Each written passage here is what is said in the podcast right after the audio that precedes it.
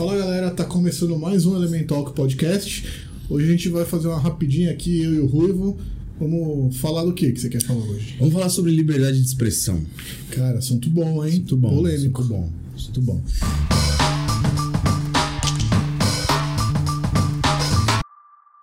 É, eu quis falar sobre esse assunto porque, especialmente em tempos de redes sociais, né, mano? Que as redes sociais são tão fortes, é uma coisa que tem sido discutida. Até onde a gente pode falar? A gente pode falar tudo, mano? O que você acha?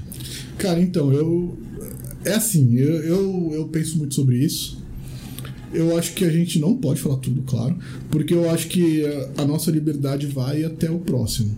Eu acho que a partir do momento que a gente começa a ofender alguém, mas a, não é ofender. É, é complicado. Os direitos humanos, ofender, ser racista, ser machista, ser homofóbico, sabe? Nesse aspecto, eu acho que aí você já está violando o direito do outro. Então acho que esse tipo de comentário racista, machista, homofóbico e tal, eu acho que isso aí não, não é. Isso viola a liberdade de expressão porque tá ofendendo outra pessoa. Mas eu também eu tenho um certo receio é, em falar que a pessoa tem que se ponderar, porque eu acho que o- os debates são importantes para a gente evoluir como pessoa, para a gente é, criar novos argumentos e novas ideias e evoluir a sociedade, assim. Então, para mim, a, a- a linha que pega é, é os direitos humanos mesmo, assim. Mas, assim, uma coisa que eu ouço muito de pessoas que acham que não tem que ter limite à liberdade Pode falar de expressão. qualquer coisa. É. Que a galera diz assim: como é que você regula o que pode e o que não pode falar nas redes sociais? Tipo assim. O, Facebook, o Instagram, o Twitter, eles têm lá os, os termos de condições, etc. É, o, o regulamento, né, deles. Como é que os caras vão conseguir tipo, fiscalizar milhões de usuários? Não, não, tá tudo bem. Eu acho que assim, a fiscalização é uma coisa, mas eu acho que o- pensando no mundo real, não no mundo virtual, assim, você acha que a pessoa pode falar qualquer coisa? Não, no mundo real, não, eu acho que não. Eu acho que não. Eu acho que tem que ter limites, né? Eu acho que tem limites da lei, já são mais, já são básicos, né? Tem limites da lei, assim. É, mas eu acho que a liberdade de expressão é uma coisa muito valiosa. Só que tem, eu acho que tem uma linha muito tênue entre a liberdade de expressão e a censura, sabe? De você falar, ó, você é livre para se expressar, mas você tem que ter limites, né? Você não pode falar o que você quer. E tem uma linha muito tênue que separa isso da censura, porque dependendo do contexto, chega a falar, ó, tem coisa que você não pode falar, e aí pode virar censura. Realmente, eu acho que tem, acho que tem coisa que pode virar censura. Por exemplo, hoje em dia, falar da minha situação, né? Um professor é, falar de política em sala de aula é, é muito perigoso. Né? No cenário que a gente vive de, de governo Bolsonaro, de radicalismo político, etc., é perigoso. Então, às vezes, rola uma censura. Existe a liberdade de expressão, mas essa questão do limite rola uma censura. Não acaba rolando? É, então, esse o pessoal quer falar da escola sem partido É, e tal. por né? exemplo. É, eu acho que assim, no caso da, da profissão professor, educador, eu acho que assim, tem que ser permitido que se fale, mas eu acho que o professor ele tem mesmo que é, tentar ser imparcial, não no sentido de falar dos, do- dos dois lados da moeda é, como se os dois fossem bons, sabe? Mas acho que ele não precisa falar para o aluno, ó, isso é o certo, isso é o errado, entendeu? Eu acho que ele tem que dar, dar os argumentos para o aluno criar a sua própria conclusão. Tem que mostrar o caminho. Eu, para mim, a- o papel do educador é esse: é, é guiar o aluno para que ele consiga é, criar o, o seu, seu pensamento, os seus argumentos, é, com base no que ele acredita, no que ele acha certo. E o professor guia, mostra esse caminho. Mas para isso tem que falar. Tem que falar de política, tem que falar de comunismo, de nazismo, de tudo isso, tem que falar. E aí o aluno vai entender se o professor for bem articulado, que o nazismo foi uma merda e que tá errado, entendeu? Mas o professor não precisa falar, mano, o nazismo foi uma merda. Ele precisa. Nesse, nesse caso, ele precisa. Então, é que é, pensando bem, um é caso, muito... você pegou um caso pra ele. Ele precisa É. falar, né, mano? Então, mas acho que se você fala, olha, eles reprimiam, eles matavam os judeus, eles, sabe, pegavam aí uma supremacia que não existe e tal, beleza. Ó, pegar um exemplo. Alguns anos atrás, eu não, não me recordo agora, vou até ver se eu consigo encontrar, um jornalista chamado Leandro Narlock, ele era colunista da Veja na época, eu não sei se ele, se ele é mais, tá? É, ele escreveu uma matéria em que ele fazia apologia ao trabalho escravo, ao trabalho análogo à escravidão. Aqui, ó, achei. 2018. É, ele usa uma expressão que não é trabalho escravo, né, mas é trabalhos degradantes. Né? Por quê? O Ministério Público do Trabalho encontrou uma empresa, acho que no Nordeste, é, que produzia, acho que, eu não lembro o que, que era, produzia farinha, alguma coisa assim, e descobriram que os funcionários dessa empresa trabalhavam em condições análogas à escravidão.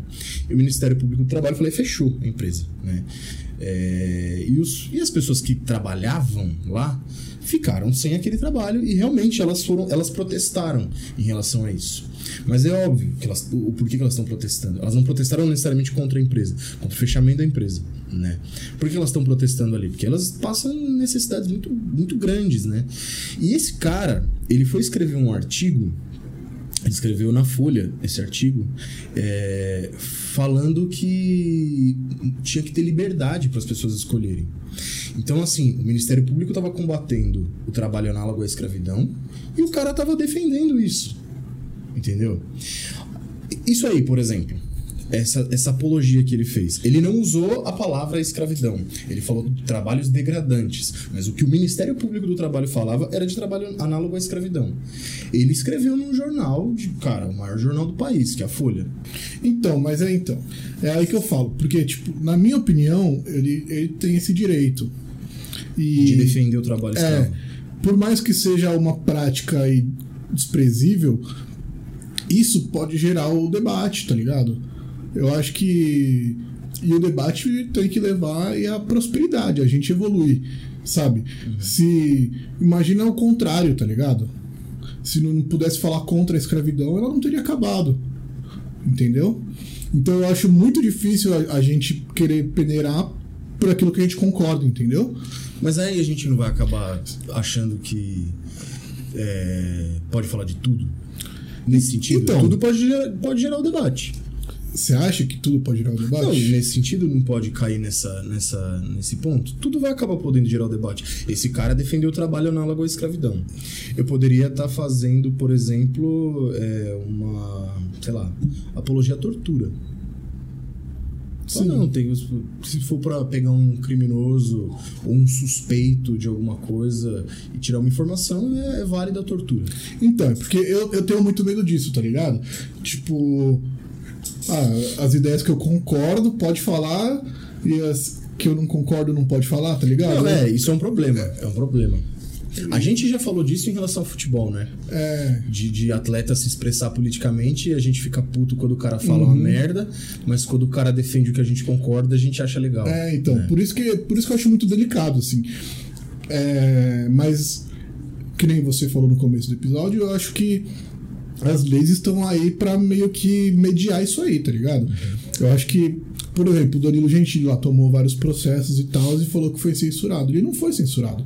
Ele falou mal da Maria do Rosário, esculachou ela lá, falou de estupro, pô, foi super ofensivo, mas ele falou e foi publicado um monte de gente ouviu, tá ligado? E aí ela, com a lei do seu lado, processou ele. Isso não é uma censura, sabe? Só que assim, as pessoas têm que entender que ela tem uma liberdade de, de expressão, mas o que ela fala tem um peso e tem uma consequência. A partir do momento que você falou, você se responsabiliza pelo que você falou, tá ligado? Então, ele falou merda, ele foi é, reprimido pela lei lá tal. Pegou o processo, passou no saco também. Que não, é isso. Puta escroto, porque falou que era uma censura. Não, ele falou, ele pode falar o que ele quis. Tipo, na época da ditadura, não falava, você não podia nem falar. O cara escrevia alguma coisa no jornal e entrava uma receita de bolo no lugar uhum. para não ser publicado, entendeu? Então isso que é censura para mim. Agora você poder falar e depois ter que arcar com aquilo que você falou, para mim já não é censura.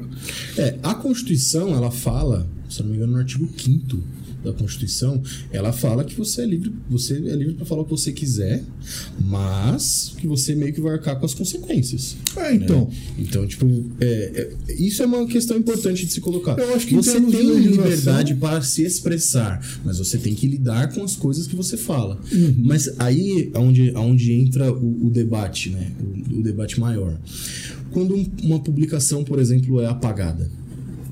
Nessa pandemia, teve várias publicações da, da, da família Bolsonaro, é, que, na minha opinião, eram realmente publicações é, com mentiras a respeito da pandemia, com fake news, falando de tratamento precoce, essas coisas, e foram apagadas. Isso aí não é uma censura? Então, mas aí ele, ele falou e aí foi provado que aquilo era prejudicial e aí que foi apagado, né? Então ele estava arcando com a responsabilidade daquilo que ele disse. Ele não foi impedido de falar a princípio, né? Não, mas nesse sentido ele foi, porque apagaram a postagem dele, né? É, mas já está. É, é essa ideia, tipo, o que você postou não vai mais ser, não vai mais poder ser público, vai ser apagado. Eu acho que é difícil, eu acho que é difícil, tá ligado? Eu acho que é delicado, porque aí se a gente for fazer uma comparação de- dessa situação com a- apagar postagens é, a respeito da pandemia, né? Que ele realmente eram postagens Então, mas aí também tem uma outra questão, né?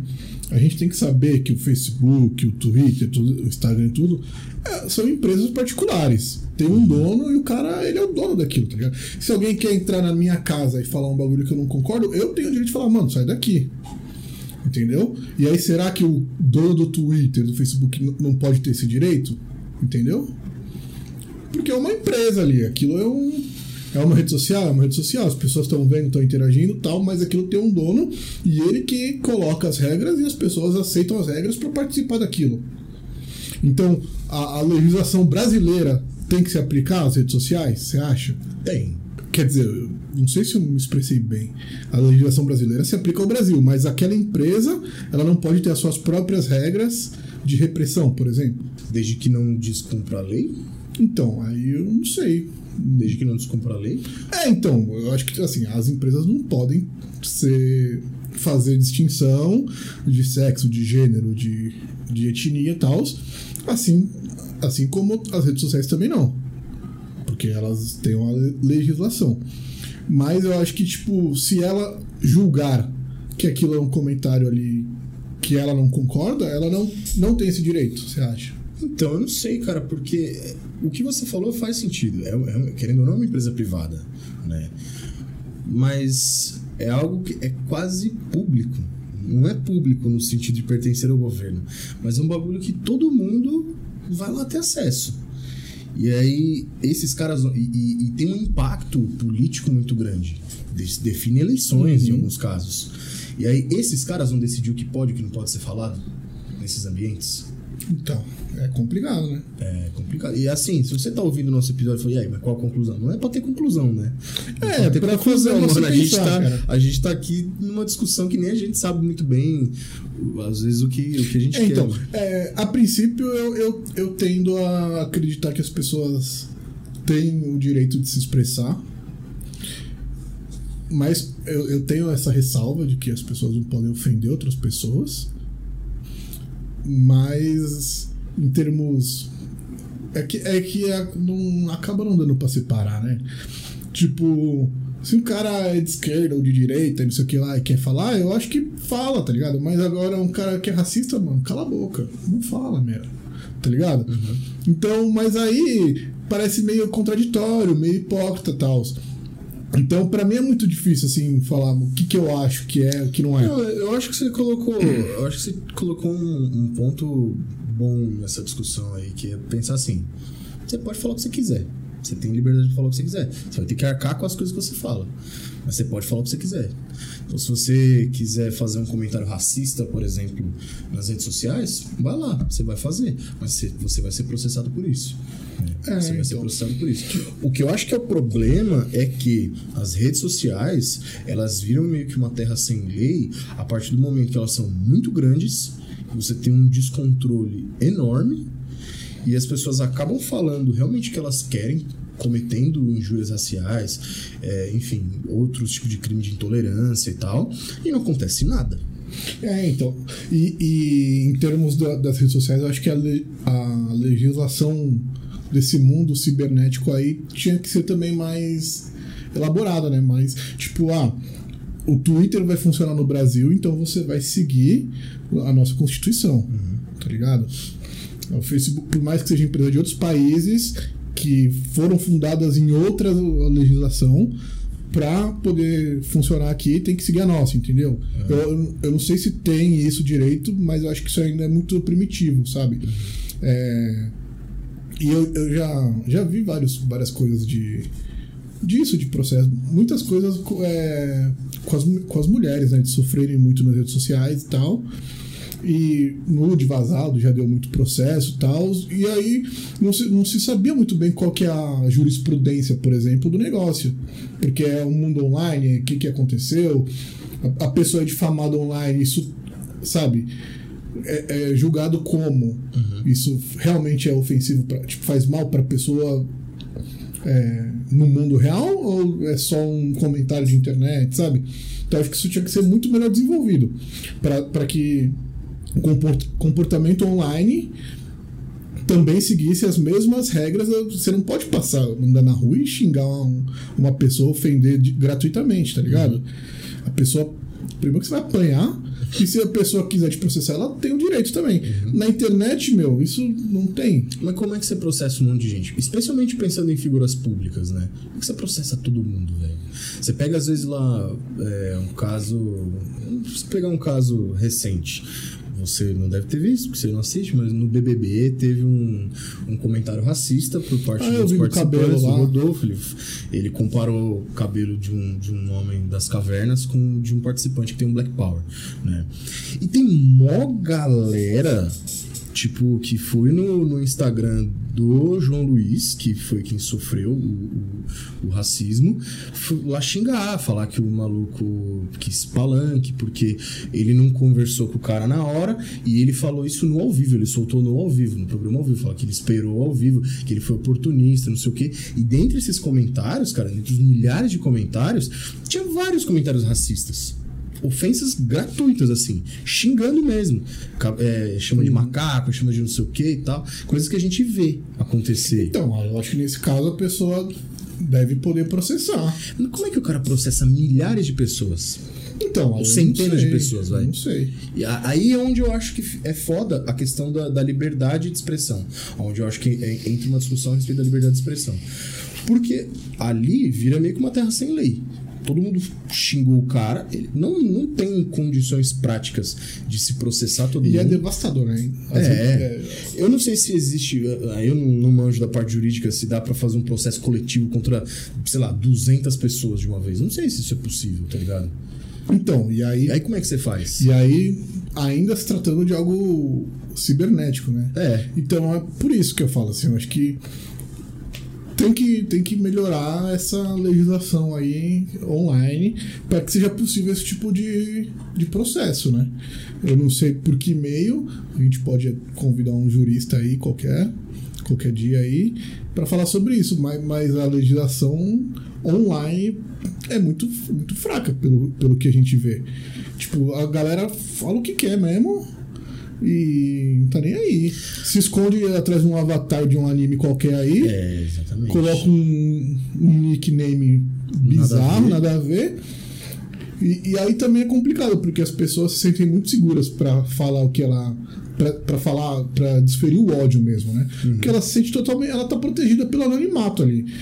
Ela- essa pessoa sair na rua, ela não tem coragem de, de falar essas ofensas, tá ligado?